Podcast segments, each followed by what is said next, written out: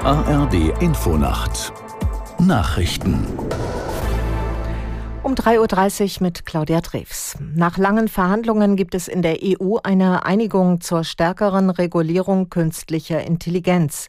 Unterhändler des Europaparlaments und der EU-Staaten verständigten sich auf ein neues Gesetz. Vorgesehen sind unter anderem strengere Auflagen für den Einsatz von KI im öffentlichen Raum. Dies soll künftig, etwa zur Strafverfolgung, in engen Grenzen möglich sein. Auch sogenannte Basisprogramme sollen stärker reguliert werden, also Programme, die Grundlage für viele andere Anwendungen sind, werden stärker reguliert. Laut EU-Binnenmarktkommissar Breton handelt es sich um das weltweit erste Gesetz zur Nutzung von KI. Die EU-Staaten und das Europaparlament müssen noch offiziell zustimmen. Die Tarifverhandlungen für die Beschäftigten im öffentlichen Dienst der Länder ziehen sich weiterhin. Ein Durchbruch ist auch am zweiten Tag der Gespräche ausgeblieben.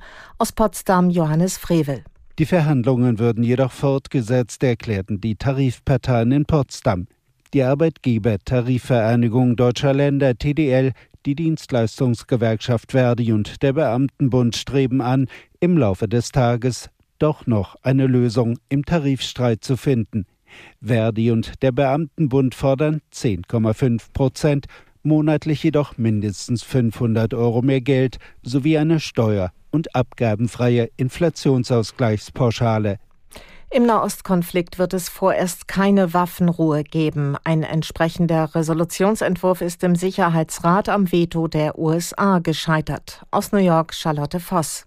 13 Mitglieder des Sicherheitsrates stimmten für die Resolution. Die Briten als Vetomacht enthielten sich. Der von den Vereinigten Arabischen Emiraten eingebrachte Resolutionsvorschlag benennt weder die Hamas als Schuldige für den Angriff auf Israel am 7. Oktober mit mehr als 1200 Toten, noch verurteilt er die sexualisierte Gewalt der Terrorgruppe gegenüber israelischen Frauen und Mädchen. Zudem geht Washington davon aus, dass die Hamas eine dauerhafte Waffenruhe nutzen würde, um sich wieder neu aufzustellen.